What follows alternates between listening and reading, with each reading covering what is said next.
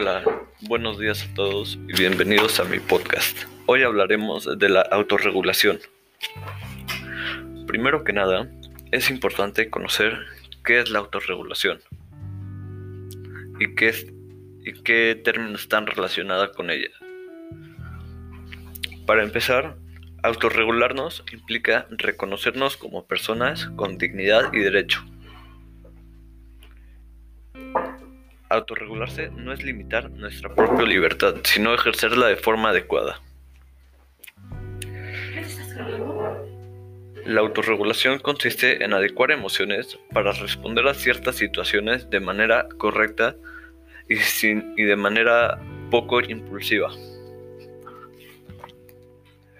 Lograr autorregularnos en los planos personal y social implica reconocernos como personas este, como personas, pero también identificar a las otras personas relacionadas al problema de, de igual manera, para poder empatizar y poder responder a la situación sin reaccionar de manera negativa.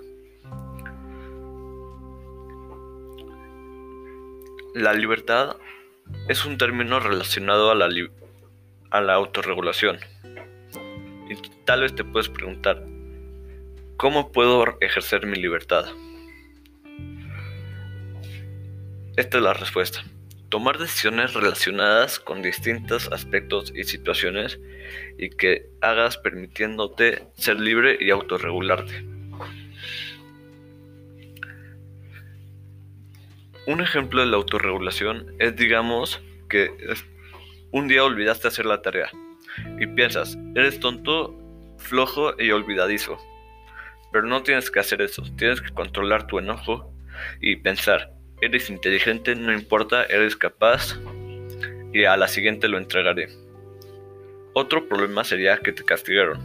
El lado oscuro sería, eres tonto, no deberías tener lo que tienes y nadie te quiere. El lado positivo es, eres inteligente, te mereces lo que tienes y todos te aman. Muchas gracias por escuchar y nos vemos la siguiente semana. Adiós.